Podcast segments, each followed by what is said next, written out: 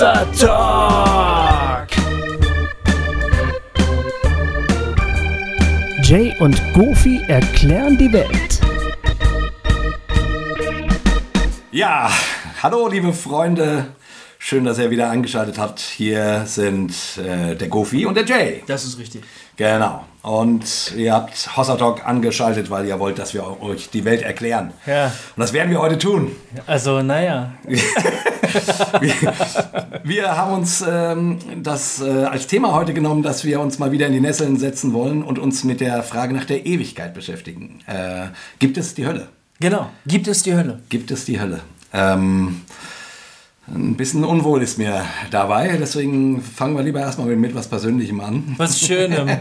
Komm, lass uns mit was Schönem anfangen. Ja. Genau, Goofy, du hast gerade eine Tour hinter dir. Ja, jetzt, genau. Jetzt, wo ihr das hört, liegt es schon ein bisschen zurück, aber jetzt, wo wir äh, miteinander sprechen, der Jay und ich, habe ich die Tour noch in den Knochen. Ja. Bin noch ein bisschen müde. Aber es war schön. Ich hatte eine sehr schöne Woche. Heute ist Dienstag und du bist äh, Sonntagnacht zurückgekommen. Sonntagnacht bin ich zurückgekommen, genau. Sieben Tage, sieben Auftritte plus einer Predigt. Ja, Auch noch, ja. Geil. Also war schon. das ist Ich habe hab gearbeitet. Ja. Ich habe gearbeitet. In einer, ich habe gedacht, äh, wie viel schaffe ich in wie kurzer Zeit? Hat sich denn auch finanziell gelohnt? Du, ich habe noch nicht gezählt. Ich bin noch nicht dazu gekommen, das mal auszuwerten. Äh, mein Eindruck ist ja. Ja? Mhm. Die Leute Schön. waren freundlich und äh, haben, haben gerne gegeben. Das war ganz toll.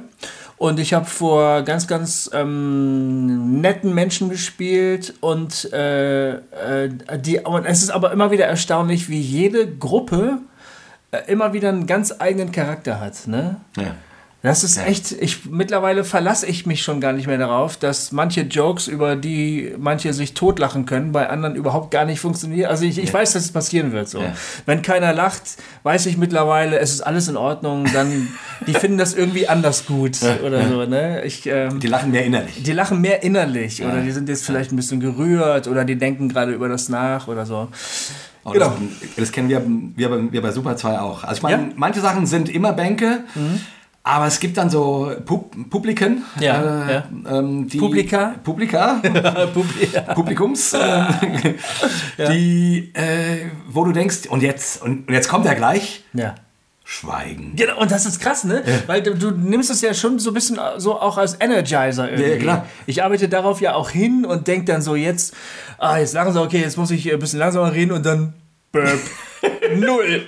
Und dann denkst du, hä? Haben, haben die das nicht verstanden? Oder trauen die sich nicht? Ja, das ist, äh, witzig. manchmal ganz seltsam, ne? Ja. Also, Ja. ist echt, äh, und wir hatten auch schon Konzerte, wo dann, wo wir dachten, oh, das haben wir voll in den Sand gesetzt. Das war stimmungsmäßig nix. Ja. So. Und danach kommen die Leute und sagen, oh, das wäre so super. Und sie haben sich tot gelacht. Wann denn bitte? Das habe ich auch erlebt. Ja? Äh, Und mittlerweile wundere ich mich, ne, mich nicht mehr. Aber als ich damit begonnen habe, habe ich auch manchmal gedacht, dieser Abend war für den Arsch. Ja. Dass die Hilfe, hoffentlich, ich muss jetzt hier raus. Und, äh, und dann sagen die Leute, du, das fand ich ganz toll heute. Und dann denkst du, ja, Menschen freuen sich auf unterschiedliche Ja. Weisen. Das ist aber echt schön. Ja. So soll das auch sein. Also ich habe Lieder gespielt äh, zur äh, elektrisch verstärkten Ukulele Ja. und ich habe Geschichten vorgelesen. Ja, und es war ganz toll. Ich habe alte Freunde wieder getroffen, ich habe neue Freunde kennengelernt. Ja. Ja. Wir hatten das Programm ja auch neulich, äh, was heißt neulich, im letzten Herbst. Im Herbst, ja, äh, im Herbst. Auf der, äh, im Wohnzimmer. Genau. Und einfach, ich, ähm, als Werbung für dich kann ich einfach mal sagen, äh, das lohnt sich total, den, den Goofy zu buchen. Und ähm, man hat einfach einen total inspirierenden, tiefsinnigen und doch auch sehr witzigen, nahegehenden Abend. Also, Ja, danke. ja, ja. Hast du irgendein schönes Erlebnis gemacht? Irgendwas, wo du sagst, das könnte man mal kurz erzählen? Du, ähm, ähm, habe ich jede Menge, aber was ich erzählen könnte, also was, was mir mit am meisten Freude gemacht hat, war der Abend in Köln-Mülheim, muss ich sagen. Obwohl, also ihr anderen, ähm, äh, die anderen waren auch super, aber Nee, Köln, ihr wart alle scheiße. Ihr wart alle ganz toll, aber Köln fand ich so schön, weil das keine homogene Gruppe war, sondern das war eine Gruppe von Leuten, so um die 30, äh, die sich zum allergrößten Teil Menge oder, oder Alter? Menge, Menge. Menge, Menge. Menge. Alter auch, so ungefähr. Also es fing da so bei Mitte 20 an und hörte irgendwo Mitte 40 auf. Mhm. Das ist genau, glaube ich, auch die Gruppe von Leuten, die mit dem, was ich mache, so ganz gut kann. Ja. Und die Leute kannten sich nicht. Mhm. Die kamen äh, aus, der, aus dem Stadtteil so, die hatten irgendwie Connections gehabt mit der Kirchengemeinde, die das da veranstaltet hat. Aber die Leute kannten sich nicht. Und trotzdem wurde das ein, äh, ein ganz wilder, lustiger Abend irgendwie. Also ähm, äh, das hat mich wahnsinnig gefreut. Die hatten überhaupt keine Scheu, über auch die Autistengeschichten zu lachen. Ja, Bei manchen ja. hast du so ein bisschen das Gefühl, oh, die trauen sich jetzt nicht. Die denken, das darf man vielleicht nicht. Die kannten da keine, die, hatten, die kannten da keine Gnade. Die haben gelacht und haben sich gefreut oder mitgefiebert und so. Ja, es war toll. Den habe ich wirklich sehr genossen. Geil. Ja. Geil. Und ähm, Und, und das Geilste war, da gibt es doch eine Geschichte, die ich vorlese, wo Ti- Timmy und Jimmy, die beiden autistischen Kinder, einen Sozialpädagogen treffen in der Stadt. Ne? Ja. Und ich sag dann halt, so wie er aussah, musste er Sozialpädagoge sein. Und dann habe ich gef äh, und dann so, so ein mittelgescheitelter Herr mit grauem Bart und so und, und runder Brille. Und dann habe ich gefragt, gibt's hier Sozialpädagogen? Und da meldet sich ein über und über tätowierter Typ Ja. mit so riesigen Ohrenlöchern und sagt, ja, ich bin einer. und ich sage, na, so wie du sah der nicht aus. Das fand ich cool. also das Klischee äh, stimmt auch nicht mehr. ne? Überhaupt nicht, ne? Ja, ja. Ähm, wie viele Leute kommen denn so? Äh, und so 30 ist eine gute Größe. Also es sind ja oft kleine Räume, die ich spiele. Also Wohnzimmer, kleine Läden, kleine Cafés und so. Ja. Da passt das Programm am besten hin. Ja. Und dann sind es ja zwischen 10 und 30 Leuten. Ja. ja. Und das ist völlig in Ordnung. Also dann äh, entsteht eine gute Stimmung. Ja. Hm? Geil. Also super. Das ist schön. Wie gesagt, äh, wenn ihr die Chance habt, guckt euch mal an oder ladet den Kofi selber ein. Wie gesagt, kann man gut zu Hause äh, im Wohnzimmer machen. Das kann man gut da machen. Ja, das stimmt. Ja. Ähm, äh, was kostetest du so? Ich jetzt, wenn schon, denn schon, jetzt hier die Werbespiele. Nee, ich spiele für Hut. Also wenn es öffentliche Veranstalter sind, sage ich gerne 150 plus Fahrt, Ja. wenn die Leute ein Budget haben. Ne? Ähm, aber wenn das private Leute sind, dann sage ich, ähm, vielleicht kannst du mir mit der Fahrt entgegenkommen und ansonsten lasse ich einen Hut rumgehen und jeder gibt, was er, was er mag. Okay. Und dann sind es so 5 Euro pro Person. Ja, Ne? Kann man sagen. Kommt im Schnitt meistens raus. Ja. Genau. Kannst dir ein paar Hamburger dann davon kaufen. genau. Alright, ja, cool, cool, cool. Ähm, so, Hölle.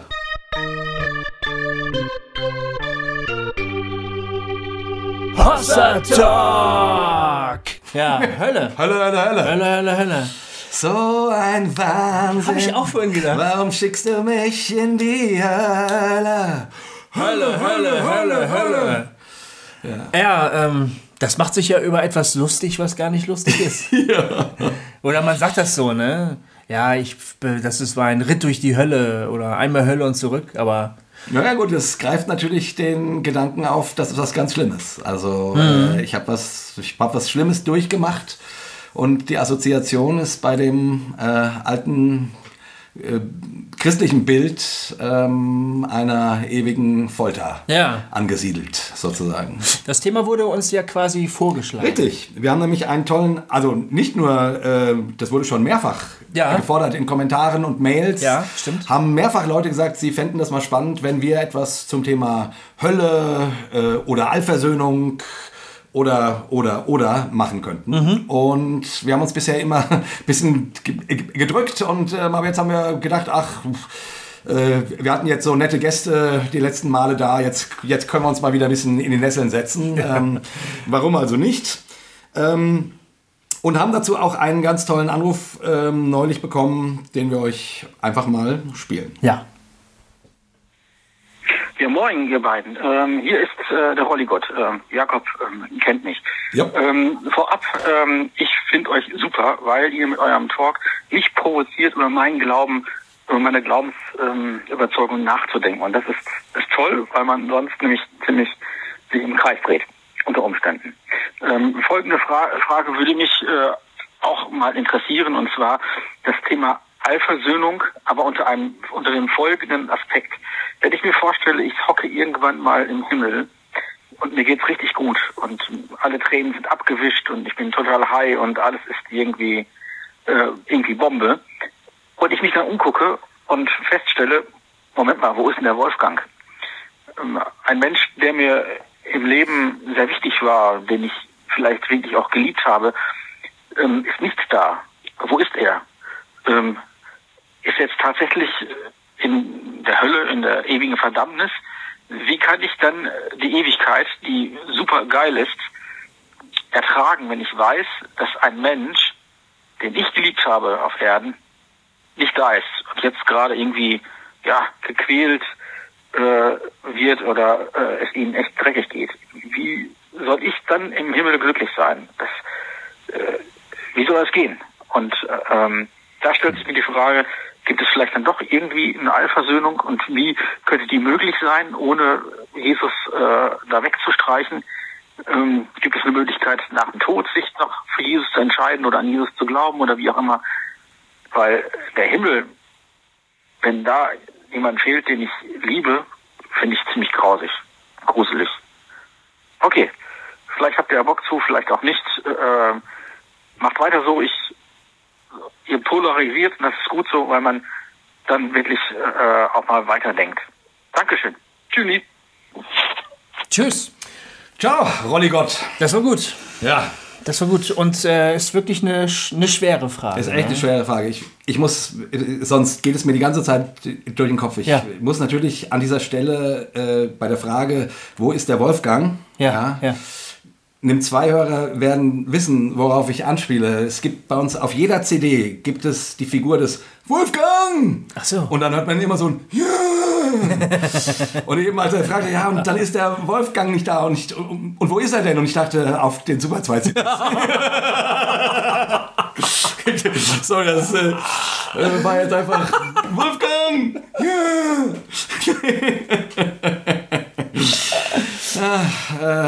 Tja. Gut, und damit haben wir die Frage beantwortet, wo der, Ja, wo ist Wolfgang? ja, wo ist Wolfgang?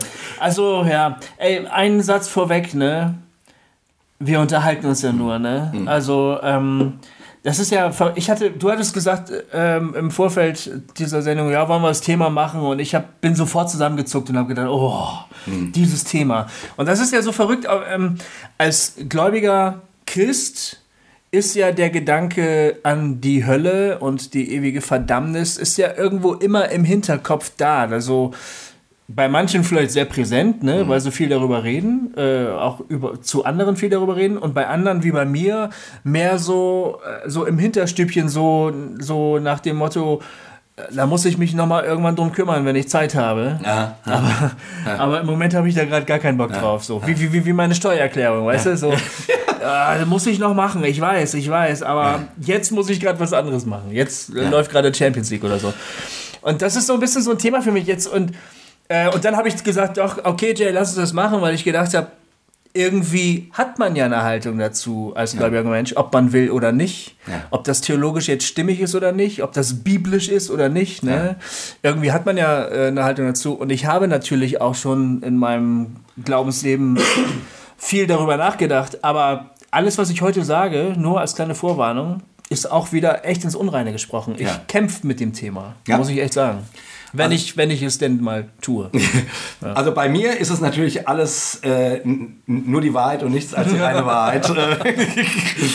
äh, nee, ich, ach, dieses Thema ist, also ich verstehe total gut, was der Rolligott hier ähm, äh, fragt, weil letzten Endes ist das die bringt das gut auf den Punkt, warum heutzutage, glaube ich, die Hölle auch ein Stück weit in Verruf geraten ist ähm, und warum immer mehr, also das muss man ja sagen, in der heutigen Christenheit äh, nimmt ein Glaube an die Allversöhnung oder sowas wie die Allversöhnung ähm, wird immer populärer. Ja. das Gefühl. Also das ist so die Tendenz, die ich in den letzten 20, 30 Jahren beobachte. Aber wir sind ja Ähm, nicht die Ersten in der Menschheitsgeschichte, die damit ein Problem haben. Nee, nee, natürlich Also, nicht. Na, natürlich nicht. Ähm, ist auch, man, man muss es kirchengeschichtlich definitiv so sehen. Es gab, es gibt ja verschiedene Modelle, wie man äh, die Ewigkeit äh, deutet. Ja. So. Und ähm, Allversöhnung als Möglichkeit gab es immer schon. Ja. Origenes als Beispiel Mhm. war ähm, ein wichtiger Kirchenvater, der dafür dann Schelte später posthum bekommen hat. Also das wurde dann auf irgendeinem Konzil wurde das verworfen. Ähm, 600 irgendwas, irgendwo habe ich es hier stehen, ähm, wurde das verworfen. Ähm, aber äh, und sogar dann gesagt, wer, wer sowas denkt, der ist verflucht. Ja. Ähm, die frühen Konzile oder die, naja, früh kann man gar nicht sagen, aber ähm, die waren ja dann auch sehr schroff Ja. in den Aussagen, wo sie gesagt haben, das ist äh, Kirchenmeinung und das nicht. Aber ich will nur sagen, und äh, Origenes war nicht der Einzige, da gibt es einige, ähm, die gerade auch äh, in den ersten Jahrhunderten äh, durchaus die Position vertreten haben, dass es, dass es eine Allversöhnung gibt. Also Ja. es ist kein neuer Gedanke. Ja. ja. Nur äh, in der Reformation war der dann, äh, ist der nicht so, ähm, also Luther, Calvin und, und so weiter äh, haben da am, am katholischen Verständnis festgehalten. Mhm. Ähm, taucht er immer mal, mal wieder auf. Im Pietismus, interessanterweise, taucht er wieder vermehrt auf. Die Allversöhnung. Ja. Ja. Und ähm, jetzt so in der evangelikalen Welt würde ich sagen, war er jetzt die letzten 100 Jahre eher äh, nicht so beliebt. Ja. Ähm, und jetzt äh, erfreut er sich wieder wachsender äh, Begeisterung. Wir Pietisten also haben eine Eifersöhner-Tradition. Ja, Blumhardt zum Beispiel, die, Ja. die beiden Blumhardts, ähm, Ja. das waren Alpha-Söhner. Aha. Ja, ähm, mal gut zu wissen, dass wenn man, also wenn ein, ich meine manchmal, ich finde es manchmal so schwierig, ähm, in manchen Diskussionen mit anderen Christen merke ich, wenn man sagt, ich kokettiere mit dem Gedanken der Allversöhnung Ja. oder so, Ja.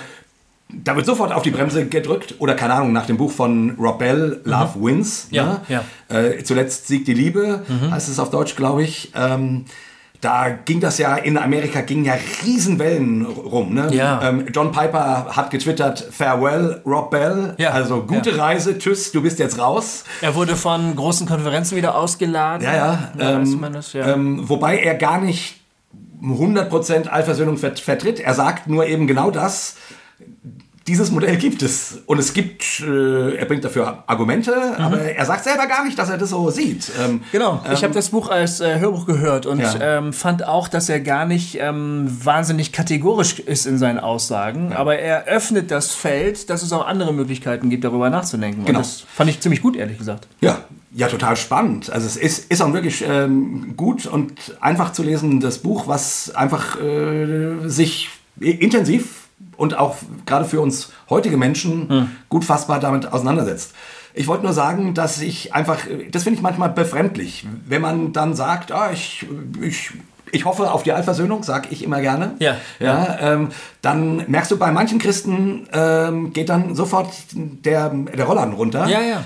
Weil sie sagen, nee, das geht, geht ja gar nicht. Ich habe das auch so erlebt. ja, ähm, ja. und dann bist du quasi in deren Blick schon ein Ketzer.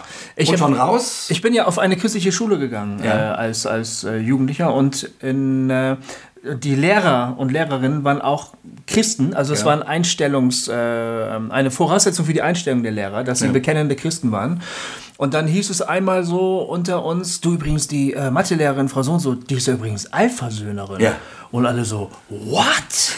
Oh Mann, das wusste ich ja gar nicht, ne? Kann ich von der noch Mathematik lernen? Ja, genau, so weit ging es dann nicht, aber schon irgendwie die Frage, krass, dass die hier an der Schule arbeiten darf. Also das, das war schon so die Denke irgendwie, ne? ja, Nur für alle Freunde, die sagen, so schlimm ist das unter uns doch gar nicht. Also das, äh, und vor allen Dingen nicht bei uns in Bremen, wo ich herkomme, nein, bei uns nicht.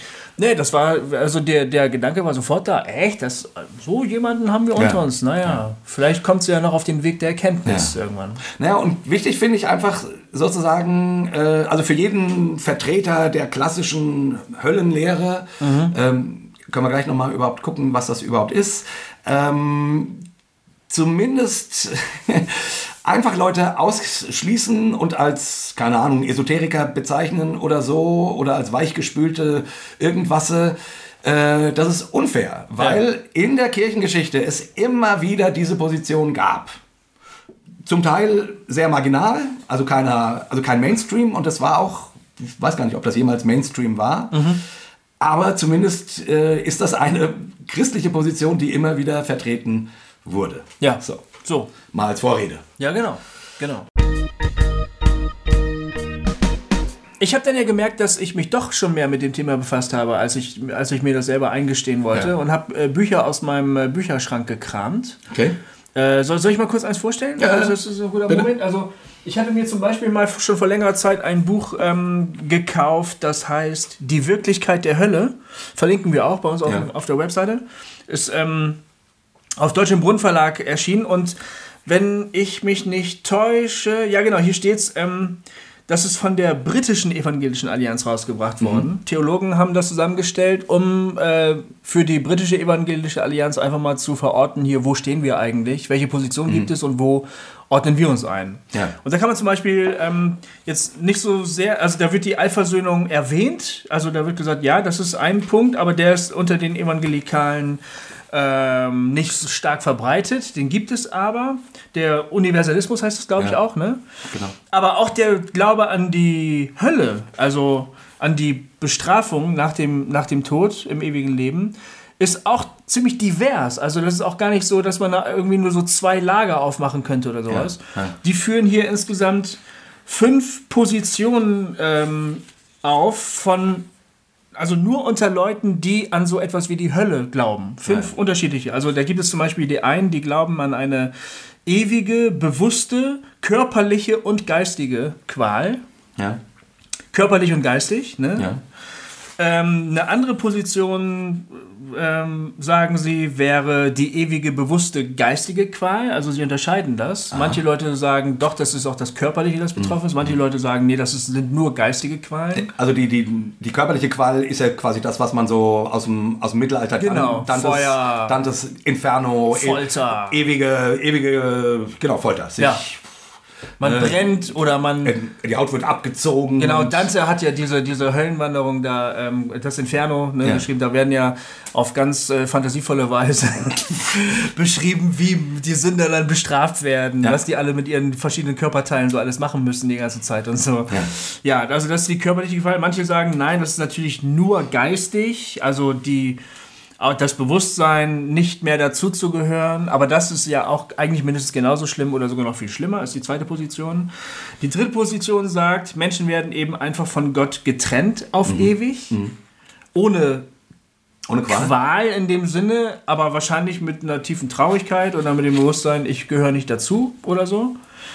Dann gibt es das etwas, was die hier die bedingte Unsterblichkeit nennen. Das ist die vierte Position. Das bedeutet, ähm, die Vertreter dieser Position sagen, die menschliche Seele ist an und für sich gar nicht ewig, die lebt nicht ewig, Ja. sondern ewiges Leben gibt es nur aus der Gnade von Gott in Verbindung mit Jesus. Das heißt, jede Seele, die nicht mit Gott verbunden ist, muss früher oder später sterben. Ja. Und wenn dann also Menschen von Gott getrennt sind in der Ewigkeit, dann bedeutet das vielleicht, lebt die Seele noch eine Weile. Ist ja alles irgendwie spekulativ. Ja, das ist alles völlig spekulativ. Irgendwie crazy. Aber, Ja, ja. aber dann irgendwann verlischt auch diese Seele und ist dann weg. Ist es, äh, könnte man sich dann das so vorstellen, wie so, äh, wie so ewiges Alzheimer, was dann quasi die, die Persönlichkeit vaporisiert dann irgendwann und ist dann nur noch. Äh, Ja, Jay, das kannst du dir vielleicht so vorstellen. Oder du stellst dir vor, wie ein elektrisches Gerät, wo der Stecker rausgezogen wird, aber was noch eine Weile vor sich Ja. hin leuchtet. ja, Ja. so klimmt. Und dann ist der Strom weg. Ich habe keine Ahnung. Ich weiß es nicht. Aber es ist eine Position. Und dann gibt es die letzte, die heißt Annihilationismus. genau, Und das bedeutet einfach Vernichtung. Zack. Genau. Also, Also, nach dem im Tod, Moment, nach dem Tod ist einfach aus, fertig. Also es gibt das Gericht wahrscheinlich. Ne? Möglicherweise, ja. Äh, Also, also das Stimmt, große das muss es Endgericht. ja geben, genau. Ähm, Menschen werden schuldig oder gerecht gesprochen oder wie auch immer. Ja. Und dann, ähm, ich weiß, bei dieser Position wird dann eben zum, äh, zum, zum Beispiel der Vers aus der Offenbarung genannt, ähm, wo die, äh, wo der zweite, wo der Feuersee Ja. Ähm, beschrieben wird, in denen die, der Satan und seine Dämonen kommen. Ja. Ähm, ähm, und, und das wird als der zweite Tod Der zweite Tod. genannt, Genau. ähm, was quasi in, dieser, in diesem Modell deutlich macht, ähm, fini. Genau. Wobei der Feuersee, und das ist, äh, die, über die Stelle müssen wir vielleicht nachher noch mal ein bisschen reden, dieser feurige Pfuhl. Ja. Da werden ja der Antichrist, der Tod und der Satan auf ewig gequält. Da kommt ja auch diese ewige Qual, wird da angesprochen. Ob das jetzt auch für die Menschen gilt, die da reingeworfen werden, weiß ich gar nicht Genau, ich weiß, die Vertreter dieser äh, Weise sagen nein, Ja. weil, weil das äh, wird dann mit dem zweiten Tod Ah, beschrieben. okay, ja. ähm, das heißt, die werden einfach ausgelöscht. Ja, ja. So, also sprich, ähm, zumindest Rolli Gott, wenn das zustimmen, äh, wenn das zutreffen würde, Mhm. Hieße das, dass der Wolfgang, dass du nicht im Himmel sitzt ähm, und quasi unter dir irgendwo der Wolfgang hängt äh, und du sagst, Wolfgang! Und der Wolfgang sagt, ja, weil ihm gerade die Haut von den Armen gezogen wird, sondern der Wolfgang ist einfach nicht mehr da. Genau. Ob das dir hilft, Das ist ist die große andere Frage. Ähm, weil ich jetzt einmal jetzt nochmal, das waren jetzt die jetzt die Höllen ähm, Ja. oder Bilder. verschiedene Sichtweisen. Unter Evangelikalen. Unter. Evangelikalen, muss man Unter sagen, genau. Evangelikalen gibt es die verschiedenen Ansätze, äh, ja, Ähm, wie die Hölle aussehen könnte. Genau, die, die, deine eigentliche Frage war ja, ähm, wie kann ich mich, wie kann ich mir einen Himmel vorstellen, Mhm. wo pure Freude und alles schön und gut ist, aber da sind Menschen, die ich liebe, nicht dabei. Genau. Wie, wie kann ich mich an diesem Ort freuen? Ja. Wie soll das bitte schön gehen? Und ich finde ehrlich gesagt, das ist eine ziemlich gute Frage. Die Frage ist gut, finde ich auch. Ähm, ja. Von der Vorstellung her. Ja. Jetzt könnte man natürlich drüber bügeln und sagen, naja, im, im Himmel ist es so schön, da ist dir das dann egal.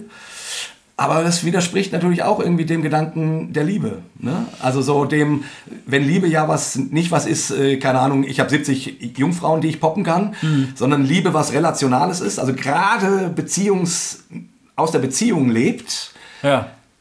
und dann ist jemand, der in meinem Beziehungsgeflecht sehr wichtig ist, keine Ahnung, meine Tochter, Ja. mein Sohn, Meine Frau. meine Mutter, Ja. ähm, die sollen da nicht da sein. Da beziehen ja ganz viele diese Energie her, dass sie unbedingt über die Hölle reden müssen, möchten. Ja. Weil sie sagen, das ist ja furchtbar, der Gedanke, der ist ja kaum auszuhalten. Genau. Und deshalb ähm, kämpfen die darum und sagen dann auch, wenn ihr nicht über die Hölle predigt, wenn ihr nicht darüber sprecht, dann habt ihr diese Leute auf dem Gewissen. Genau. Und dann, dann seid ihr quasi selber schuld. Ne? Genau, ist gerade auch wieder äh, eine gibt in der deutschen evangelikalen Bewegung äh, sehr laute Stimmen, die sagen, es wird zu wenig über das Gericht Gottes gepredigt, es Ja. wird zu wenig äh, klar gemacht, dass Gott ein Richter ist, Mhm. ähm, um Menschen davor zu warnen, in die Hölle zu kommen. Ja. Ähm, ich finde das ganz schwierig, äh, weil ich irgendwie, ich finde, also die, diese, also jemanden mit der Angst äh, dazu zu bringen, an Jesus zu glauben, Hm. ähm, ist, finde ich, einer der denkbar ungünstigsten Motive, ähm, um sich in Gott zu verlieben. Ja. Ähm, wenn mir meine Frau sagen würde, äh, lieb mich jetzt oder ich gehe, Ja. ist das schwierig. Das ist schwierig.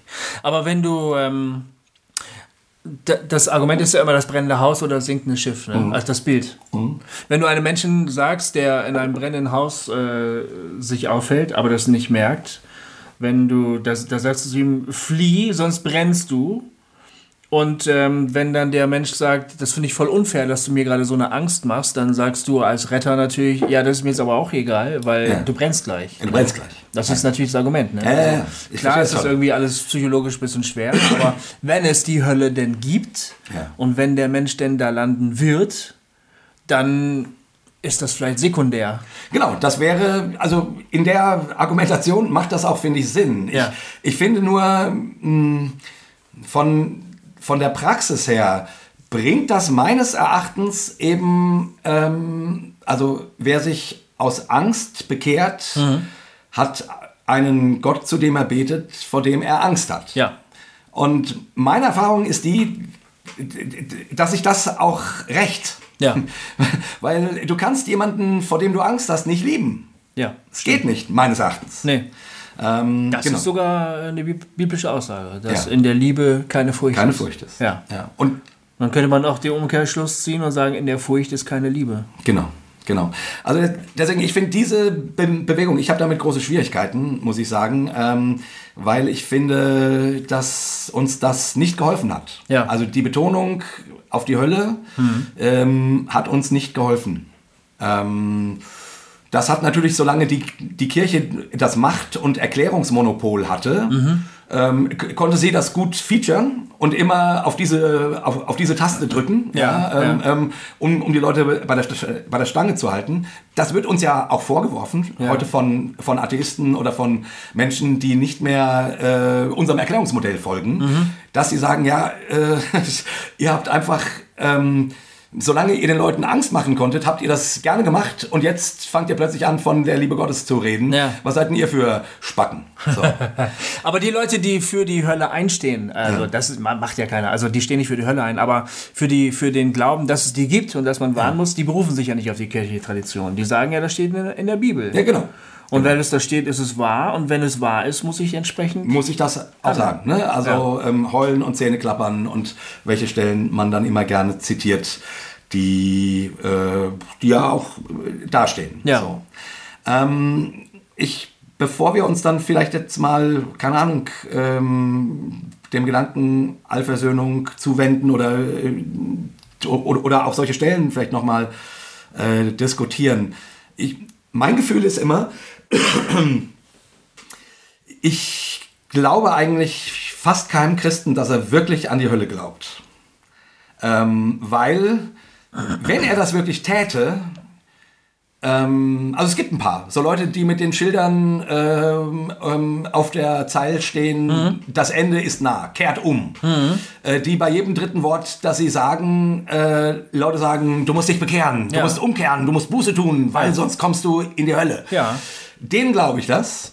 Ähm, den anderen ehrlich gesagt nicht, weil die, wenn das mit der Hölle stimmt, Ja. ähm, also die Vorstellung ist so furchtbar. Nun, nun haben wir gerade gesagt, es gibt da verschiedene Erklärungen, also verschiedene Modelle, aber jetzt Ja. mal das Allerschlimmste. Ja. Gott sagt, du bist ein Sünder, du bist nicht umgekehrt, du hast nicht Jesus Christus angenommen, jetzt wirst du in die, an, an den Ort geschmissen, wo es nur noch Heulen und Zähneklappern gibt. Ähm, und, die, und die Vorstellung, dass dort, dass, dass ich durch die Welt laufe und, keine Ahnung, ähm, 90 Prozent Ja. der Menschen Ja. dieses Schicksal erwartet und ich da nicht wahnsinnig werde, Ja. äh, also Das kann man natürlich aber auch mit Verdrängung erklären. ja gut, Man aber könnte sagen, so wie wir wissen, dass jeden Tag Menschen auf dem Mittelmeer ersaufen oder in Syrien Elend kipieren, so wie wir das wissen und trotzdem unseren Lebensstil weiter pflegen und nichts wirklich dagegen tun, weil wir vielleicht auch denken, ich kann ja gar nichts dagegen tun und das dann halt verdrängen und sagen, okay, ich habe hier jetzt aber mein Leben, so könnte, ich denke, so funktioniert das mit der Hölle auch. Da sagen wir halt, ich kann nur nicht alle bekehren und ich hoffe halt, meine Liebsten sind irgendwie mit dabei. Ich bete auch ganz doll dafür und ansonsten habe ich äh, echt auch noch andere Sachen im Leben, mit denen ich mich beschäftigen muss. Also, ja, aber die Frage ist, äh, ist doch, wenn das tatsächlich das Ding ist, was auf 90 Prozent, 95 Prozent, keine Ahnung wie viel, also auf jeden Fall äh, nach evangelikalen Maßstäben auf einen weit größeren Teil als Ja. die tatsächlich dann in den himmlischen Freuden sich wiederfinden werden. Mhm. Wenn das tatsächlich wartet, ja, w- wie kann ich denn dann an irgendwas anderes denken? Das, ist- das wäre meine Frage. Wenn, Ja, die wenn Frage du ist das völlig- wirklich so glaubst. die Frage ist völlig berechtigt, aber ich glaube, es ist menschlich. Ich fahre genauso jeden Tag Auto, obwohl ich weiß, dass ich mit dazu zum Klimawandel beitrage. Und es werden irgendwann wahrscheinlich die Seychellen und verschiedene andere Gruppen, die Malediven und so, Inselgruppen, Ja. absaufen. Und Menschen werden ihr Zuhause verlieren, werden vielleicht sterben oder müssen in die Armut auswandern. Ich weiß das. Und dann denke ich aber, ja gut, ich bin zwar vielleicht ein bisschen mit dafür verantwortlich, aber ja nicht total. Wir sind ja. irgendwie alle. Und dann löst sich das Ding Ja, irgendwie auf. wieder auf, Ich kann, Ja. das, das Problem, sowohl der Klimawandel als auch die Hölle, ist für mich viel zu groß, als dass ich das irgendwie fassen könnte. Und das blockiert mich natürlich auch. Dann sage ich, ja, ich kann da eh nichts machen. Ich kann ein bisschen beten. Mhm. Ich bete gegen den Klimawandel und gegen die Hölle oder keine Ahnung. Aber dann frage ich mich- Es stimmt natürlich, was du sagst. Also, Aber dann frage ich mich wieder mal pragmatisch, ja. Was soll der Glaube denn dann an so einen furchtbaren Ort überbringen? Ja, die Frage ist, Ist doch, das nur so ein Lehrgebäude, also ein, ein Lehre, also eine Lehre, ein, ein Dogma, was halt da sein muss, um zu sagen, wie Gerechtigkeit geschieht, weil der liebe Gott eben die, die nicht um- umgekehrt sind, jetzt bestraft und damit sozusagen Gerechtigkeit geschieht? Ist das nur, ist es nur dafür da, dass ich irgendwie meine Weltanschauung gerade kriege? Bei mir lief es andersrum. Ich kann nur, ich sehe das heute nicht mehr so, aber ich, wie ich es gesehen habe, Ja. funktionierte so. Erstens, es steht in der Bibel, Ja. also muss es stimmen. Ja. Das bedeutet, die Faktizität der Hölle ist gegeben. Es gibt sie. Es gefällt mir nicht, aber es ist so. Ähm, der nächste Punkt ist, ich müsste jetzt eigentlich was dagegen tun, kann ich aber nicht. Ich weiß auch gar nicht wie und mir ist mein Glauben sowieso peinlich. Also versuche ich es in dem Rahmen mit den Möglichkeiten, die ich irgendwie kann. Ich fahre hin und wieder auf Missionseinsatz, ich predige ein bisschen dabei, da vielleicht und dann kann ich hinterher sagen, ich habe ja wenigstens ein bisschen was versucht, damit nicht so viele Menschen in die Hölle kommen. Ja. Und ansonsten drittens denke ich, aber ansonsten äh, weiß ich gerade auch nicht. Äh, mein Leben bietet mir gerade so viele andere Probleme, da muss ich mich drum kümmern. Das ist jetzt nicht so, dass ich das, dass ich die Hölle brauche, um meinen Glauben zu rechtfertigen. Ja, ja. Im Gegenteil, ich würde sogar dann als gläubiger Mensch sagen, in dem Fall, ich wünschte, es gäbe sie nicht. Ja. Oder vielleicht komme ich an den Punkt, dass ich es versuche, zu, vor mir zu rechtfertigen, dass, es ein, dass ich in Wirklichkeit an einen grausamen Gott glaube, Ja. der offensichtlich Menschen bis in alle Ewigkeit foltern möchte. Ja.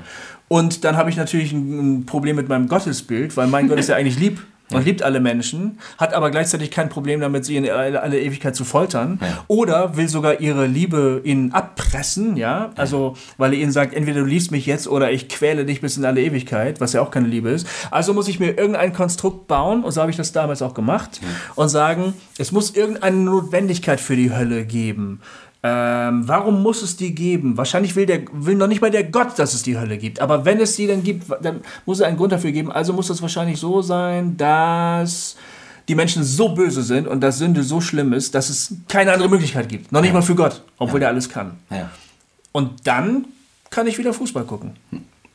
Wenn ich an den Punkt angekommen bin, weißt du? Ja. Weil dann ist alles in Butter. Dann habe ich meinen Glauben gerechtfertigt, Ja. ich habe die Hölle ihren Platz zugewiesen. Eingebaut, ja. Und dann kann ich sagen, so, ich mache jetzt, nächstes Jahr fahre ich nach Österreich zum Missionseinsatz. Und Und das ist mein Teil Das dafür, ist mein dass Beitrag. die Hölle nicht so voll wird. damit wasche ich meine Hände in Unschuld und das Ding ist gelutscht. Also, aber das ist doch alles scheiße. Ja, natürlich ist das alles scheiße. Ich sage ja nur, wie es funktioniert. Ja, aber ich ja. sage ja, was ich nicht sagen würde, ist zum Beispiel, man braucht die Hölle, um seinen Glauben zu rechtfertigen. Das glaube ich jetzt ehrlich gesagt nicht. es ist mehr so, ja, das steht doch in der Bibel, also was soll ich machen? Ja. Und die Bibel sagt die Wahrheit, also ja, scheiße. Genau. So, Genau. halt. Ja, ja, ja, ja, genau, genau, genau. Gut, die Frage ist ähm, natürlich, also steht das so in der Bibel? Das ist, die, ein- das ist eine ist das, also ist das, äh, wie gesagt, die einzig mögliche Interpretation? Steht das in der Bibel? Ist Gott ein Sadist? Ja.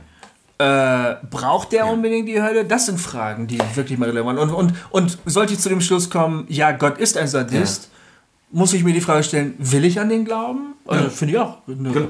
Gut, wenn, wenn, wenn Gott ein Sadist ist, dann äh, kann man zwar sagen, ich glaube nicht an den, es nutzt mir dann halt auch nichts mehr. Dann komme ich nämlich in die Hölle, aber. ja, genau. Und da sind wir wieder bei der Angst. Oh no. äh, wieder bei der Angst, die Ja. einen dazu bringt, äh, bringen soll, Gott zu lieben. Ja. Was Irrsinn ist. Also was wirklich Quatsch ist. Hm. Aus dem Grund habe ich, ehrlich gesagt, äh, bin ich, was die Hölle an, angeht, äh, zumindest Agnostiker, ähm, wenn nicht äh, Verneiner. Ja. Mir gefällt ganz gut, irgendwie, Karl Barth soll mal gesagt haben, ähm, ähm, er, würde, er würde nicht die Allversöhnung lehren, Ja. ähm, aber jeder, der nicht mindestens auf die Allversöhnung hofft, ist doch echt ein Arschloch. Ja. ja. Ja, und das finde ich auch. Jeder, der nicht mindestens auf eine Allversöhnung, auf eine, äh, also, dass Gott das hinkriegen kann, dass selbst der Löwe und das Lamm nebeneinander existieren können, selbst der böseste aller Menschen ähm, ähm, Erlösung findet, findet irgendwann oder von Ja. mir aus gleich, wie auch immer. Wenn man nicht wenigstens darauf hofft, dann ist man doch ein Arschloch. Das ist ein cooles Bild übrigens. Das habe ich so mit dem Löwen und dem Lamm noch nie gesehen. Ja. Das ist ja der Jäger und die Beute. Ja. Und der Jäger das ist ja der, von dem Gewalt ausgeht. Während Genau. das Lamm ja das ist, was un Das- wirklich Unschuld, das Bild für Unschuld. Das gerissen wird, ja. Äh, bisher habe ich immer nur gedacht, das Bild bedeutet Befriedung, Ja. Aufhebung der Konflikte. Aber da liegt ja wirklich der Mörder und das Opfer nebeneinander. Das Genau. ist ja wirklich stark. Ja. Ja. Ja. Interessant. Nehme ich jetzt mal so mit von diesem Gespräch auf jeden Fall. Ja, Cool. Finde ich, find ich cool. Ähm, naja, und, ähm, und, die, und die andere Frage, die sich bei mir stellt, also gerade wenn man die Vorstellung hat, dass, äh, dass die Hölle ewige Qual ist. Also, also nicht nur Trennung, Ja. also ein dunkler Ort, wo man ge- getrennt ist vom Leben, sondern wirklich aktive Folter. Ja. Und das ist ja das vorherrschende Bild, würde ich sagen. Ja. Ne? Die Ja. vorherrschende Vorstellung. Ja. Ähm, da, also ich frage mich, welche Sünde auf der Welt soll, Hm. soll so groß sein, welche Schuld, die man auf sich geladen hat, soll so groß sein, dass man das irgendeinem Menschen antut. Also selbst wenn, wenn jetzt hier, keine Ahnung, irgendein Kriegsverbrecher ähm, vor Gericht steht Ja. und der dann meinetwegen die, die Todesstrafe kriegt, Ja. ähm, auch den würde man ja nicht ähm, 30 Jahre lang foltern. Nein. Sondern man würde sagen, Und 30 sind gegen eine Genau. Ewigkeit immer noch ziemlich kurz. ja eben. Ja, genau. Stimmt. Also was soll man getan haben, Ja. was es verdient, auf Ewigkeit gequält zu werden? Genau. Und das, ehrlich gesagt, das passt nicht zu einem Gott, der meines Erachtens, also Mhm. die Vorstellung, dass Gott das will Mhm. und dass ihn unsere Sünde so sehr anwidert, Mhm. Ähm, das passt nicht zu einem Gott, der sich selber hat foltern lassen ja. und hingegeben hat. Ja. Also das kriege ich nicht zusammen. Genau. Ähm, ähm, und, und da Das ist und, übrigens auch ein ganz starkes Argument der Universalisten. Ja. Die, die sagen, man kann nicht eine endliche Sünde mit einer unendlichen Strafe belegen. So. Genau. Das ist keine, das ist, da wird nicht, da wird nicht Gerechtigkeit geschaffen. So, Ja. ne? ja. Genau. Aber, die, aber die, die, die, ähm, da, die, die, eines der Hauptargumente, wenn es dann um den Schriftbefund geht, Ja. darum, dass es doch in der Bibel steht, Ja. ist, dass die Leute sagen, es hat eine Person am allermeisten über die Hölle gesprochen und das war Jesus. ja, es, es wird ja sogar oft gesagt, er hat mehr über die Hölle gesprochen als über alles andere. Ja. Wobei das Quatsch ist. Ähm, ich habe hier irgendwo einen Artikel, ähm, ich habe mir das gestern nämlich gerade mal angeguckt.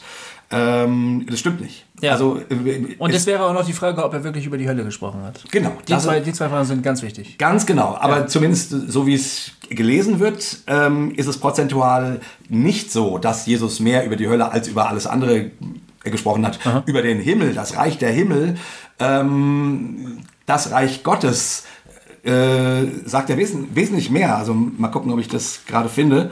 Ähm, war. Aber während du das suchst, äh, kann ich nochmal Ja. sagen, aber ich glaube, es stimmt, dass wenn man das, was er gesagt hat, als Höllenvisionen äh, verstehen will, dann gibt es in der Bibel keine andere Person oder Figur, die mehr davon gesprochen hat.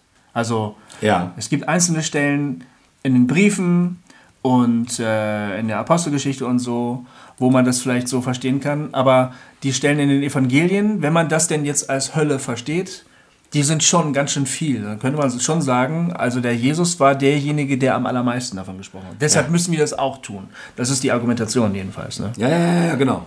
Ja, ja, genau, klar. Dann kommt man nämlich auch damit klar, dass die Apostel in keiner einzigen ihrer Bekehrungspredigten von der Hölle gepredigt haben. Das kann man dann nämlich vom Tisch wischen. Das haben sie nämlich nicht. Haben Sie nicht? Nein, haben sie nicht. Echt? Es gibt in der Apostelgeschichte keine Predigt, wo die Hölle als Argument eine Rolle spielt. Geil. Ja, also das, das ist wusste ich noch nicht. es gibt, du findest keine Predigt äh, der, der Apostel. Ja. Es gibt einzelne, einzelne Stellen in den Briefen, Ja. wo sowas anklingt. Aber gerade wenn es um Bekehrung geht, um Evangelisation, dann äh, haben die Apostel dieses Argument nicht benutzt. Ja, ah, das ist ja cool. Äh, auf jeden Fall hat der, ah genau, hier. Did Jesus spoke more about hell than about heaven? Ähm, und der Autor sagt, ähm, ähm, überraschend, nur 60 von diesen Versen ähm, die genannt werden, wo Jesus über die Hölle gesprochen haben soll, ähm, sind 3%, die, die konstruiert werden könnten, ähm, als direkt oder indirekt ähm, auf die Hölle Bezug zu nehmen. Und auf der anderen, auf der anderen Seite ähm, gibt es mehr als dreimal so viele Verse in den Evangelien, in denen Jesus ähm, über den, den Himmel spricht, äh, ewiges Leben ähm, oder das kommende Königreich. Ähm, 192 Verse sind das äh, in allem.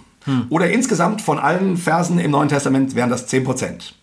Also wir haben einmal 3%, wo es um die Hölle direkt oder indirekt gehen könnte und 10%, wo es um den Himmel Okay. geht oder gehen könnte. Okay. Ja. Ja. Genau. Ja, äh, äh, hat, hat denn, also die, die, Also ich glaube nicht, dass er über die Hölle geredet hat. ja, ich glaube, Erstens, darauf hatte Thorsten auch schon mal hingewiesen, äh, diese Verse, diese Aussagen, die als Höllenaussagen äh, verstanden werden von Jesus, richteten sich immer nur an die äh, religiösen Leiter seiner Zeit. Also die, an diejenigen Leute, die von sich wussten, über sie kommt das göttliche Gericht auf jeden Fall nicht. Also die sich auf der sicheren Seite gewähnt haben. Denen gegenüber hat er Ja. diese, diese Aussagen gemacht.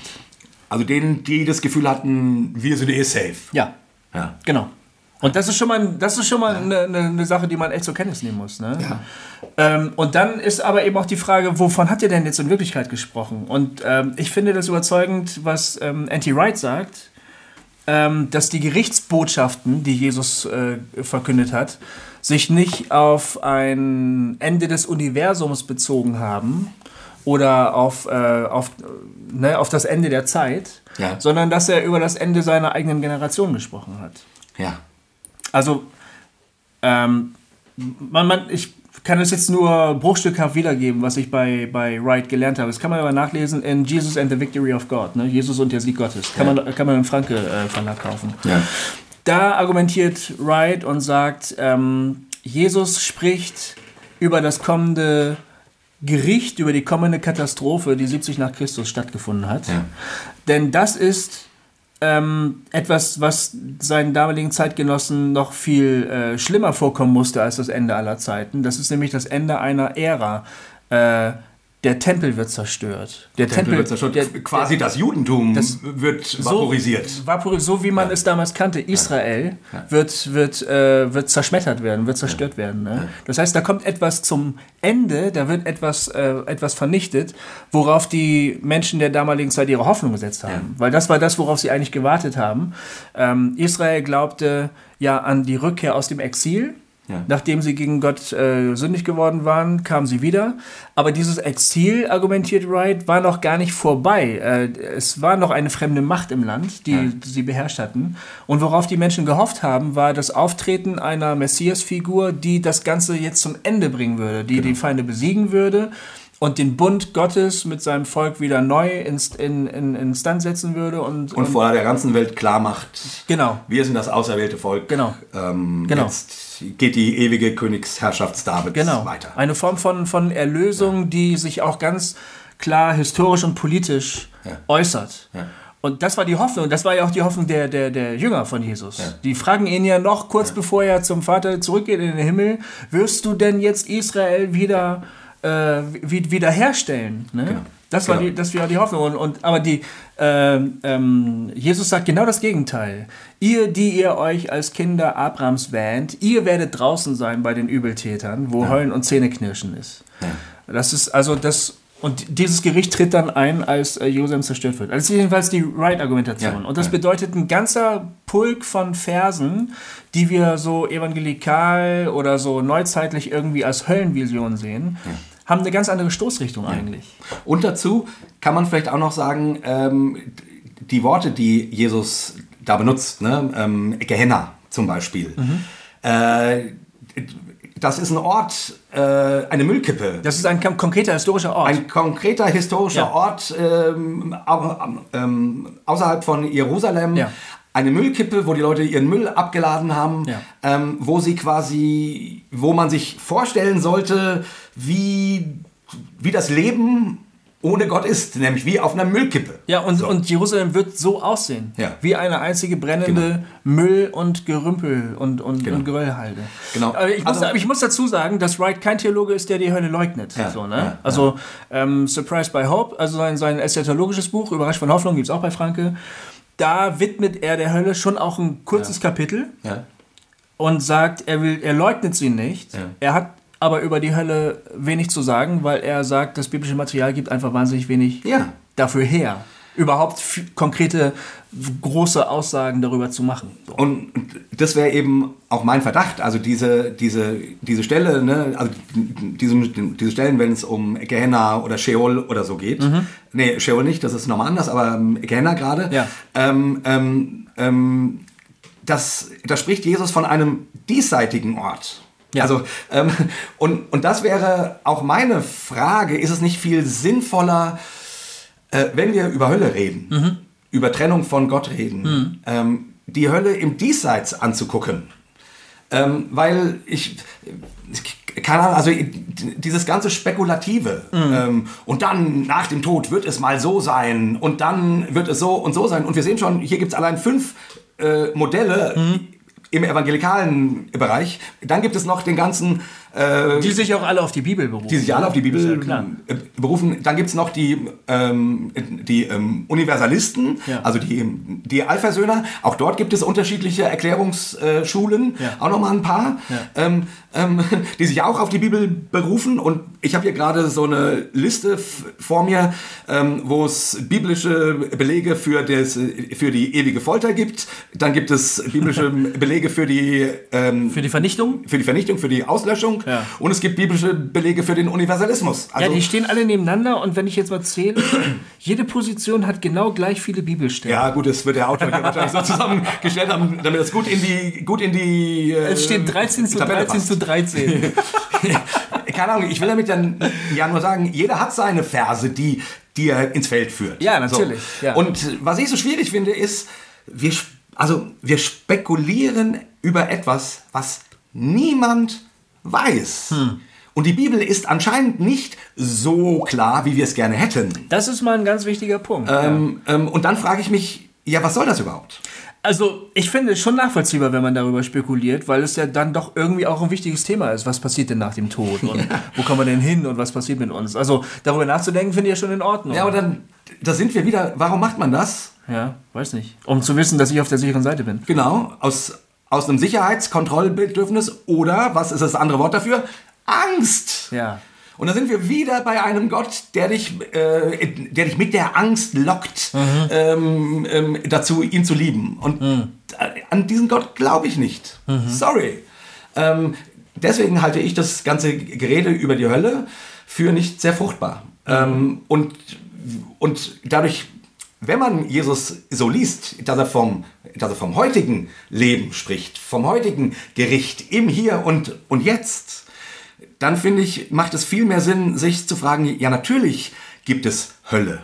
Wenn, wenn ein Kind ähm, als Flüchtling ertrinkt, wenn irgendwelche äh, Mädchen in die Zwangsprostitution verkauft werden und irgendwie jeden Abend ihre Beine für irgendwen breit machen müssen, die über sie rüberrutschen und das ist Hölle. Und, und ich würde sagen, aus dieser Hölle müssen wir Menschen befreien. Ja. Und die Verlagerung ins Jenseits, die macht alles so, die macht alles so metaphysisch. Aber ich finde es trotzdem richtig, danach zu fragen. Also, äh, ich stimme dir völlig zu, dass man die Hölle im Hier und Jetzt erstmal äh, Fokus, also äh, ansehen sollte und sagen Ja. sollte, so, darum müssen wir uns kümmern. Aber trotzdem ist die Frage ja doch auch relevant. Was passiert denn dann danach? Und es gibt auch irgendwie Hinweise in der Bibel, die so den, den den Anschein erwecken, also das steht schon auch irgendwie so ein bisschen fest oder könnte zumindest der Fall sein. Was ich, was ich schon finde, also ich bin kein Universalist. Also ich bin auch, ich bin unentschlossen in der Frage. Ja. Ich bin unentschlossen. Ich bin zu der Überzeugung gekommen, nach langem Nachdenken, so klar und eindeutig, wie manche das in der Bibel gerne äh, sehen möchten, ist es nicht. Ja. Auch nicht die Geschichte mit dem armen Lazarus und dem reichen Mann, der dann in den Flammen gequält wird und der Lazarus sitzt dann äh, auf dem Schoß Abrahams. Das Ich glaube, das ist eine Legende, die, äh, die damals bekannt war und die Jesus aufgreift und möglicherweise sogar umarbeitet, umschreibt Ja. und ihr einen neuen Twist gibt. So. Ja. Weil ich persönlich glaube auch nicht, dass ich später eine Ewigkeit lang auf Abrahams Schoß sitzen werde. Ich hoffe, ich muss das nicht. Also, äh, ich denke, niemand glaubt das wirklich, dass wir in, auf Abrahams Schoß sitzen und vielleicht auch reihum, vielleicht gibt es einen Stundenplan, wer die nächste Stunde darf. Das ist doch Quatsch. Und genauso ist es, Das ist eine geile Vorstellung. das ist genauso das Blödsinn, dass da einer in den Und du musst dir so eine Nummer ziehen. Genau, wie, wie, bei, wie beim, ist egal. Und äh, es wird auch niemand unten in den Flammen stehen mit den Füßen und sagen, Mann, ist das heiß, kann ich mal ein bisschen Wasser haben? Ne? Und ich sitze auf Abrahams Schoß und sage, nö, gerade nicht. Edgy, Edgy, ich habe hier genug Wasser. Wir können zwar miteinander reden, aber äh, zu dir hin komme ich nicht, dafür ist die Kluft zu tief. Das ist doch Quatsch. Ja, das das ist ein Bild für etwas. Ähm, aber ähm, was ich schon, was ich, was ich schon sehe, ist, es gibt Menschen, es mag eine ganz, ganz kleine Prozentzahl äh, sein der Weltbevölkerung, aber es gibt Menschen, glaube ich, Ja. die treffen eine mündige Entscheidung und sagen, ich will mit dir, Gott und mit allem, was du gut findest, nichts zu tun haben. Ja. Ja? Und ähm, ich bin dafür, ich glaube, das Argument kommt von C.S. Lewis, der, der gesagt hat, äh, diese verantwortungsvolle oder unverantwortliche Entscheidung nimmt Gott dem Menschen nicht ab. Ja. Und er zwingt ihn auch nicht. Niemand, niemand wird in die Gemeinschaft Gottes gezwungen. Ist schön, dass du sagst, äh, weil C.S. Lewis hat ja dieses, hat ja diese wundervollen Roman geschrieben, ähm, Die große Scheidung, Ja. wo er sich genau mit diesem Thema befasst. Übrigens echt ein Lesetipp. Ich finde, das ist das ist das ist das beste Buch, was über die Hölle Ja. Äh, geschrieben wurde. Aber das ist cool, das habe ich noch nicht gelesen. Nee, Nee, habe ich noch nicht gelesen. ähm, ähm, ist ein Roman ähm, und das Spannende ist, äh, er stellt sich dann die Ewigkeit wie so ein Fegefeuer eigentlich vor, Aha. wo die Menschen äh, sind und die können sich auf Gott zubewegen. Und er beschreibt dann einzelne Personen, warum sie es nicht tun. Mhm. Nämlich weil sie, weil sie weil sie um sich selber kreisen, weil sie mit diesem Gott nichts zu tun haben, haben wollen. Aber interessanterweise, zumindest in, diesem, in dieser Romangeschichte, gibt es, äh, wäre die Möglichkeit da, in den Himmel zu gehen, nur sie wollen es nicht. Sie sind, Ah. sie sind zu sehr gefangen in sich selber. So, und das, äh, und das beschreibt er sehr, sehr nachvollziehbar. Das ist, äh, weil es gibt ja auch das Argument, dass man sagt, ja, wie kann das denn sein, wenn, wenn es, äh, du stehst vor dem ewigen Gott, der ewigen Liebe und du sagst Nein dazu. ja. Und ich finde, äh, C.S. Lewis äh, gibt da schon eine Idee für, äh, warum das sein könnte. Ja. Die Frage ist, ich würde immer sagen, ähm, also äh, so argumentiert auch Rob Bell übrigens, ähm, wenn du das dann aber für die Ewigkeit denkst, und, der, und in der Offenbarung steht ja, dass die Tore des himmlischen Jerusalems offen sind, die goldenen Tore. Also, die sind offen. Ja. ja? Finde ich auch eine schöne, einen schönen Satz. Ähm, und du und da ist eine Ewigkeit voller Liebe. Vielleicht dauert es vielleicht dauert's lange. Vielleicht dauert es noch länger. Aber die Vorstellung, dass, dass Gott am Ende nicht doch jeden kriegt. Ja. Äh, also, Das ist schon abenteuerlich. also, dass er sich freiwillig entscheidet, natürlich. Eben nicht gezwungen. Ja. Also nicht jedes Knie wird sich beugen, zack, und jetzt bekennst du und jetzt, oh, Herrlichkeit und so, so marionettenmäßig. Sondern er respektiert die freie Entscheidung und den Willen. Ähm, und die, meine Hoffnung wäre, dass die Liebe Gottes in die Hölle hineinreicht, wenn man jetzt das Wort, Wort Hölle benutzt, Ja. ins Totenreich, äh, ähm, wie auch immer. Und du sozusagen ähm, die Möglichkeit äh, bestünde, Ja, ja. dass, da, dass das Herz von Menschen, die damit nichts äh, zu tun haben wollen, ähm, dass diese Liebe, diese Herzen auf die lange Strecke äh, weich kriegt äh, und am Ende ähm, die Hölle ganz leer sein wird. Ja. Das wäre meine Hoffnung. Das stimmt. Zum Beispiel. Ja. Aber ich meine, nur, C.S. C.S. Lewis gibt zumindest, finde ich, ein, ein gutes Argument dafür, warum Menschen sich im Angesicht Gottes dazu entscheiden könnten, Gott ins Gesicht zu spucken. Ja. Ähm, genau. Ja, äh, einfach nur so als Idee. Genau. Weil zum Beispiel an den Universalismus nach dem Motto, ähm, alle werden einfach bekehrt, brrrt, Ja. glaube ich auch nicht. Nee. Das, äh, weil dann würde Gott... Ich finde, das entmündigt den Menschen. Das würde den Menschen völlig entmündigen. Und, und, und äh, in, also wenn man die großen Züge in der Bibel betrachtet, finde ich, dann, dann ist der Mensch doch äh, auch immer wieder ein Gegenüber Gottes. Einer, der mitarbeiten soll, einer, der um seine Meinung gebeten wird, der seine Meinung sagen darf. Und, und da gibt es einen Wechsel zwischen Gott und Mensch und so. Da kann man nicht den, da, da kann man den nicht, man, der Gott kann nicht einfach mit dem großen Kescher dann alle in den Himmel holen. Also das, das kann ich mir auch nicht vorstellen. Ich würde die Entscheidung eines Menschen für oder gegen ernst nehmen wollen. Ja. So. Ja, und, und gut, und es gibt ja Leute, die eben sagen, ähm, ich glaube aufgrund dieser Heb ähm, Hebräer-Briefstelle, es ist dem Mensch gesetzt, einmal zu sterben, dann aber das, das Gericht. Ja. Daraus ziehen sie, wobei ich das nicht verstehe, äh, quasi, man kann sich nur in dieser Welt, also hier, Aha, ja. entscheiden. Ja. Und nach dem Tod ist das Gericht und damit liegt fest, wo du, wo du hin, hingehst. Finde ich sehr dünn, diesen Hm. biblischen Befund. Ähm, warum, es hat mir noch nie eingeleuchtet, selbst als ich noch an die Hölle geglaubt habe, Hm. ähm, so, noch nie eingeleuchtet, warum man nach dem Tod sich nicht mehr entscheiden können soll für Jesus. Ja. Hört die Erlösung da plötzlich auf, oder was? Ja. Also, das Verstehe. macht überhaupt keinen Sinn für Nee. mich. Ähm, entweder ist das Erlösungswerk ewig Ja.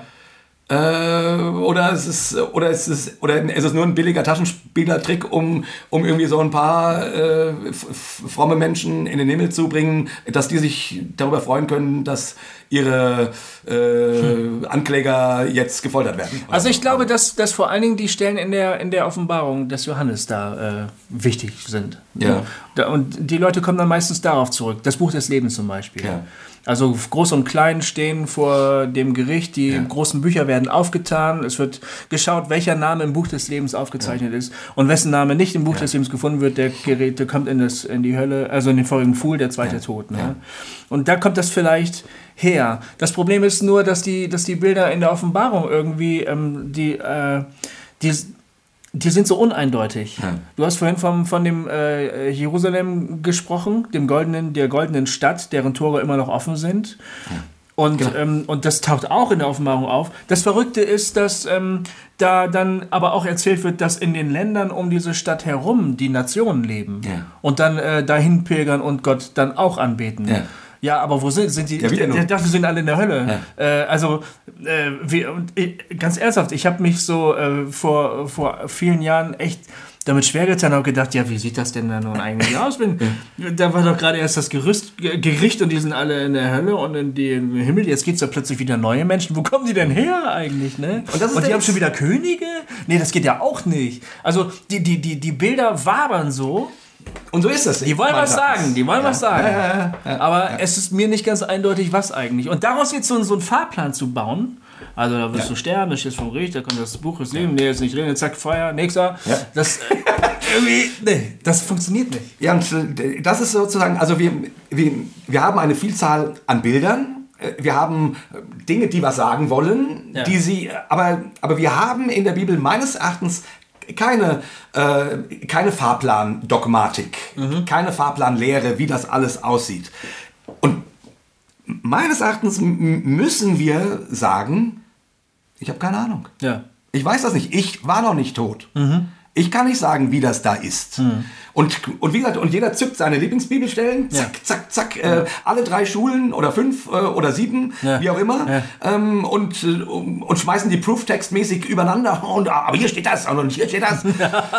und, am Ende des, das. und am Ende des Tages, meines Erachtens, ähm, stellen wir mal wieder fest, dass wir nicht viel tatsächlich wissen. Was machen wir denn dann damit? Ja, Gott vertrauen. Gott vertrauen, dass Gott, ähm, dass Gottes Liebe immer größer ist, als wir uns Liebe überhaupt nur vorstellen können. Das wäre für mich ein dogmatischer Satz, auf den ich, äh, den ich gerne hätte. Ja. Gottes Liebe muss immer größer sein, als ich mir das am allergrößten vorstellen kann. Und da ich mir vorstellen kann, dass in Gottes Liebe eine Menge Platz für alle Menschen ist, ähm, kann ich mir nicht anders vorstellen, also ich mir Mhm. nicht anders vorstellen, und das sage ich echt für, also das sage ich, der, der Jay, Mhm. ne, ist, ist, ist ja schön, der, der Goofy glaubt, äh, glaubt ja noch ähm, schriftgemäß, ähm, ähm, also von daher braucht ihr Hossa Talk jetzt nicht zu, zu verwerfen, weil der Jay mal wieder irgendwie so, ein, so eine Ketzerei vertritt, ja. Aber ich, ich persönlich, ich kann mir nicht vorstellen, dass in Gottes Liebe nicht Platz ist für die, die heute sagen, nein. Ja. Ja. Ich kann mir das nicht vorstellen. ja. So, und ähm, na gut. Ähm, ach so, ein, ein, ein Gedanke vielleicht noch, ähm, warum die Hölle vielleicht für, für manche Leute auch wichtig ist, ist eben der, die Frage der Gerechtigkeit. Ja. Für mich war das äh, lange, Ja. lange ein wichtiger Punkt, ja. Also, dass irgendwo, es hat ein bisschen was von Vergeltung eigentlich. Aber ich habe mir, für, für, also daran habe ich lange gehangen, dass ich gedacht habe, es gibt Menschen, die bringen über andere Menschen ein derartig großes Unheil Ja. mit größter Freude scheinbar. Die scheinen auch noch daran Vergnügen zu finden. Ähm, ist ja egal, muss man hier alles aufzählen, sehen wir jetzt ja auch ganz viel in den Nachrichten und so, was Menschen anderen Menschen antun. Und dann sterben die irgendwann reich, satt und fett, ne? Und kommen einfach so davon. Da muss es doch irgendeine Form von Vergeltung oder, oder Sühne oder, oder Wiedergutmachung oder keine Ahnung geben. Ja, und aus dem Grund hat die katholische Kirche das Fegefeuer erfunden. Ähm, Ja. ähm, und ich finde, nur mal so als Vorstellung, wie gesagt, ist ja, ist ja alles Spekulation. Ja. Als Vorstellung finde ich das gar nicht so blöd. Ähm, die Vorstellung, weil mit dem Endgericht, dass die Menschen, die geschunden und ausgenutzt und äh, verkauft und verraten und geknechtet wurden, ähm, dass denen Gerechtigkeit widerfährt, muss in irgendeiner Form auch was damit zu tun haben, dass die Täter eine Folge ihrer, äh, ihrer Taten ähm, erleben.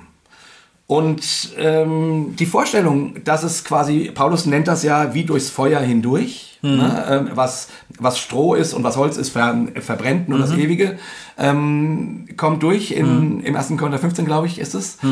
Ähm, also die, die Vorstellung, dass Dinge verbrennen, gibt es schon. Ähm, wie gesagt, bei Paulus kann man dann da trotzdem durchkommen. Ja. Und die Vorstellung, dass es sowas wie das, ähm, wie das Fegefeuer gäbe, Ja.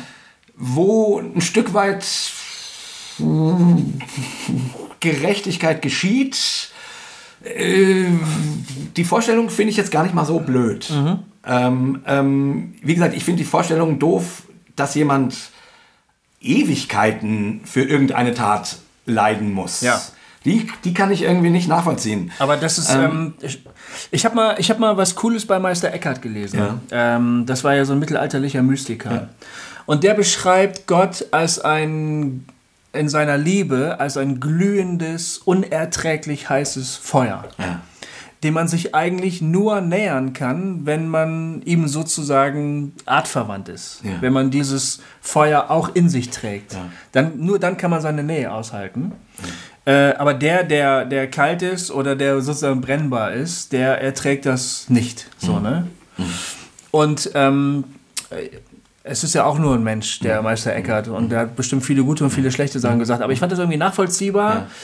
dass es vielleicht mir, sündigem und egoistischen und widerwärtigen Menschen, einfach nicht, äh, vielleicht fast schon Schmerzen bereitet, mich diesem Gott zu nähern, der mich liebt Ja. und der alle liebt. Ja. Und der in sich rein und gut ist, sowas, ne? Das ist übrigens auch, ich äh, bringe ja immer gerne die orthodoxe Kirche Mhm. als Beispiel, weil, weil mir deren äh, Bilder oft eben besser gefallen als unsere protestantischen, die so, die so nach, äh, nach so einem Gerechtigkeitsschema nur funktionieren. Die, So juristisch oft, ja, ne? ja so, so juristisch eben. Ja. Und die orthodoxe Kirche ist da irgendwie spannender. Die, die, beschreibt das, die beschreiben das ähnlich wie du. Mhm. Hölle als quasi äh, als das Aushalten müssen von Gottes Liebe, Ah. die man nicht haben will. Ja, ja. Ähm, ähm, so. Und das kann ich mir auch vorstellen. Und das, äh, das ist auch wiederum ein bisschen ähnlich wie das, was C.S. Lewis da in, in der großen Scheibung, äh, Scheidung ähm, beschreibt. Ja. Aber ähm, wie dem auch sei, also äh, ich, Aber, aber schon das wäre Strafe. Wie du hast ge gesagt, die, es muss doch irgendwie schon auch eine Konsequenz, mein Handel muss doch eine Konsequenz haben, irgendwie. Und äh, naja, wenn ich so vor Gott trete, aber, aber aber im gleichen Atemzug äh, verweise ich auf unsere Folgen über das Kreuz, die jetzt vor kurzem waren. Der Jesus am Kreuz vergilt nicht. ja, das stimmt. Der vergibt. Und Strafe ist das Gegenteil von Vergebung. Der Jesus sagt, Vater, vergib ihnen, denn sie wissen nicht, was sie tun. Und wenn, wenn das stimmt, äh, der Christoph hat das ja auch so äh, stark gemacht, ne? dass Jesus am Kreuz die Offenbarung ist, wie Gott ist. Ja. Vielleicht müssen wir damit leben, dass Gott vergibt. Und dass es Gerechtigkeit überhaupt nicht gibt, sondern nur Vergebung. Und, und meines Erachtens will das Christentum uns genau auf diese Spur setzen. Ähm, und ich weiß es nicht, weil in der Bibel ja dieser Gedanke, dass Gott Recht spricht äh, und es Gerechtigkeit gibt, ja durchaus vorkommt. Äh, ja, der ist schon nicht ganz unbedeutend. Nicht ganz un unwichtig, ne? Ja. Und es ja auch in uns dieses Bedürfnis gibt äh, nach Gerechtigkeit. Oder wenn, oder wenn ich jemanden sehe, der einen anderen mobbt, dann, dann, dann wünsche ich mir, dass da jemand draufhaut und dass der mal so richtig verdroschen wird und, man, und mal seine eigene Medizin zu, zu schlucken kriegt. So, ne? ich würde, ich würde, Ähm, ja, Aber Jesus am Kreuz macht das für mich sehr fraglich. Ich würde, ich würde dann ähm, eher vorschlagen zu sagen, äh, natürlich gibt es Gerechtigkeit, aber das ist etwas Größeres, etwas Komplexeres vielleicht als das, was wir unter Gerechtigkeit verstehen. Vielleicht so. Also nicht Vergeltung äh, oder sowas. Ähm, also Wiedergutmachung vielleicht in einem viel, viel umfassenderen Sinn. Keine Ahnung. Also ich denke, ich meine, dass Gott gerecht ist, das ist eine Aussage, die sich, äh, ich weiß nicht, wie viel Mal in der Bibel wiederholt. Man, dann, ich glaube, dann, wenn wir damit ein Problem haben, dann könnte es vielleicht eher sein, dass wir einfach nicht wissen, was das ist, Gerechtigkeit. Dass wir da viel zu kleine Vorstellungen davon haben, was das wohl sein mag. So, das, das würde mir eher einleuchten in dem Fall. Ja. Na, wie dem auch sei, aber äh, ich, wie gesagt, also ich, ich krieg das auch nicht. Ich, also, und äh, das ist ja, dass wir aus dem Grund, äh, komme ich ja zu dem Punkt, dass ich sage, naja, wenn ich ehrlich bin, weiß ich darüber nichts wirklich. Weil ich diese ganzen vielen verschiedenen m, Blicke auf dieses Thema, ähm, Vergebung, Gerechtigkeit und so weiter und so fort, äh, ich kann die nicht zusammen denken. Das ist irgendwann, irgendwann stoßen die Paradoxe aufeinander. Ja. und dann bin ich wieder bei, wie heißt der, Nikolaus von äh, Clue, genau, Ja. anderer mittelalterlicher ähm, Mystiker, der gesagt hat, in Gott fallen alle Paradoxe ineinander. Ähm, wir können das nicht denken. Wir Ja. können das nicht denken. Wir müssen hier, und jetzt sind wir wieder beim Vertrauen, Ja. Vertrauen, dass, dass Gott die, dass Gottes Arme so groß sind, dass er das alles in sich vereint, irgendwie. Ja, aber ganz genau weiß ich es auch nicht. Ja. Genau. Ein, ein Argument gegen die Allversöhnung fällt mir noch ein, äh, was immer kommt. Warum musste denn dann Jesus sterben? Wenn, die- warum, warum das Kreuz überhaupt, wenn Gott am Ende sagt, ja, kommt alle rein? Ja. Ähm, und dazu will ich nur sagen, ähm, das ist ein blödes Argument. Warum? Weil die Allversöhnung ja gerade durch das Kreuz geschieht. Ja. Also äh, ich würde ja nicht sagen, Gott sagt, ähm, Ist mir alles scheißegal. ist mir alles scheißegal, ach jetzt ist der Jesus am Kreuz gestorben und ist mir alles scheißegal, jetzt, jetzt kommt alle rein. Also er ist kein Relativist oder sowas. Der Genau. äh, alles. Äh, hm? Sondern in Jesus wurde der neue Mensch geschaffen. Ja. In Jesus ist die Erlösung der Menschheit passiert. Also sprich, wenn Gott am Ende aller Tage alle willkommen heißt, worauf ich ganz doll hoffe, ja, wenn das passiert, dann ist es gerade wegen des Kreuzes, wegen Jesus und nicht trotz Ja. des Ja. Kreuzes. Ja.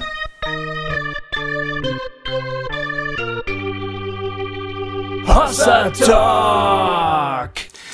Am, Ende, am Ende sind wir nicht. Wir haben keine äh, echten Erkenntnisse genommen, aber wir haben zusammengetragen, was wir so bisher schon. Naja, und zumindest haben wir mal ein paar Sachen so ein bisschen angedacht und Mhm. äh, hoffentlich ein paar Gedanken, Anregungen gegeben, wie man irgendwie so ein bisschen weiterdenken kann. Ja. Ähm, wir wissen jetzt immer noch nicht genau, wo der Wolfgang ist. Nee. Und äh, Rolli Gott, ich äh, weiß jetzt nicht, ob du von uns dir gewünscht hast, dass wir einfach äh, sagen, alle Menschen kommen in den Himmel oder so. Ähm, Nein, er hat einfach nur gesagt, wir sollen da doch mal offen drüber wir sollen da nachdenken. doch mal offen drüber nachdenken. Ja, Das ist haben wir getan. Ja, das, haben wir jetzt getan. gemacht. Ähm, genau, also mh, ich würde mich tierisch, äh, mich interessieren eure Gedanken zu dem Thema. Mhm. Und ähm, schreibt doch in die Kommentare unter der Folge oder schreibt uns eine Mail oder ruft uns an. Mhm. Äh, vielleicht können wir das ja in, in einer anderen Folge auch nochmal wieder aufgreifen. Ich vermute auch, dass äh, wir haben es jetzt ja nur so an, angerissen im Ja, Grunde. ja. Ähm, wir, vielleicht können wir es auch nochmal von verschiedenen ähm, Seiten nochmal angucken. Mhm. Aber zumindest, wenn ihr euch, wenn ihr an dem Punkt schon mal weiter seid, dass es, dass ihr wahrnehmt, dass es zu dem Thema eine Menge verschiedene Positionen gibt, das äh, wäre schon, Das wäre schon was. wäre schon was. Noch eine Buchempfehlung. Wir schreiben alles in die Shownotes auf Jo. der Webseite. Schaut einfach mal bei ähm, hossa-talk.de vorbei. Ähm, ein Buch, was mir persönlich noch sehr geholfen hat. Hans Urs von Balthasar.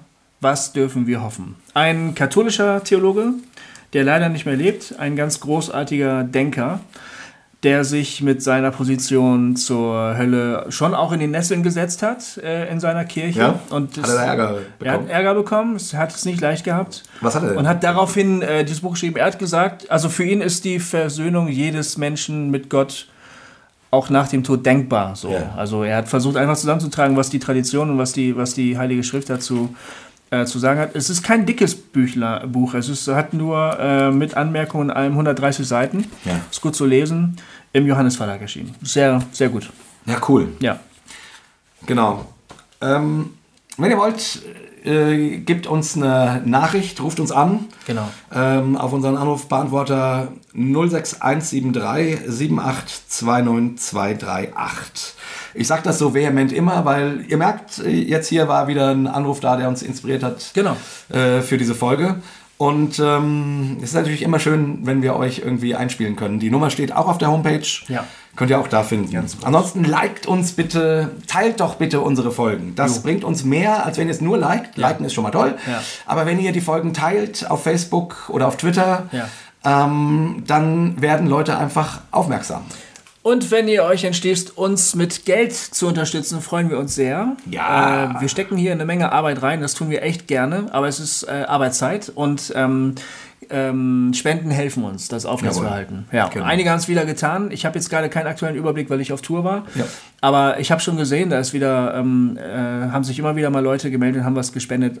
Wir sind euch sehr, sehr dankbar dafür und wir gebrauchen das Geld auch. Jawohl. Um uns, um unseren Frauen Schmuck und, Schmuck. und Pelze und all so ein Klunkerkram zu kaufen. Genau. Nee, mein Auto hat, macht jetzt echt, äh, also ich finde mein Auto komisch. Äh, Oh nein. mal, mal gucken, was da demnächst kommt. Oh, Leute. Mein 14-jähriger Opel Astra. Habt ihr Glauben für ein neues Auto für Goofy? Dann. Es muss, nicht, es muss nicht, ihr könnt auch einfach dafür beten, dass es noch ein bisschen hält. Ich mag den total gerne. Der heißt Gernot, weißt du? Gernot heißt der? Ja, mein Opel heißt Gernot, er ist 14 Jahre alt und schon ziemlich abgefuckt. Ja. Aber ähm, vielleicht hält er noch ein bisschen, aber ich glaube, da kommt demnächst wieder was auf mich zu. Ah, nicht, dass der dann in die, in die Autohölle muss. Lass uns aufhören. Zu Wolfgang. Ja, Wolfgang! Vielen Dank, dass ihr uns zugehört habt. Richtig. Wir sagen dreimal Hossa, Hossa. Hossa, Hossa. Hossa. Hossa. Und wir hören uns. Fuck, echt? Ja, das war eine Firma. Wir haben die Tradition gebrochen. Oh, Jetzt kommen wir. jetzt kommen wir in die Hossa-Hölle. Nächste Woche Ja, nächste Woche kommt. wissen wir da schon, was da ist. Ja, da kommt, äh, kommt da nicht Nee, den Jens hatten wir. Ja, den Jens hatten wir schon. Oh, nee, wir wissen gar nicht, was nächste Woche Genau, wir wissen es noch gar nicht. Was Nein, wir wissen es nicht. Entschuldigung. Äh, genau. Ähm, nee, dann äh, müssen, wir, müssen wir jetzt einfach so, so tschüss. wir nehmen ja immer ein bisschen kreuz und quer auf und Ja, ja, genau. Nee, äh, äh, deshalb können wir das gerade gar nicht äh, ja, empfehlen. und halten einfach mal die Fresse. Tschüss! Ciao.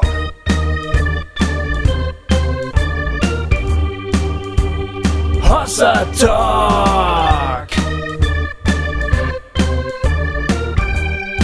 Jay und Goofy erklären die Welt.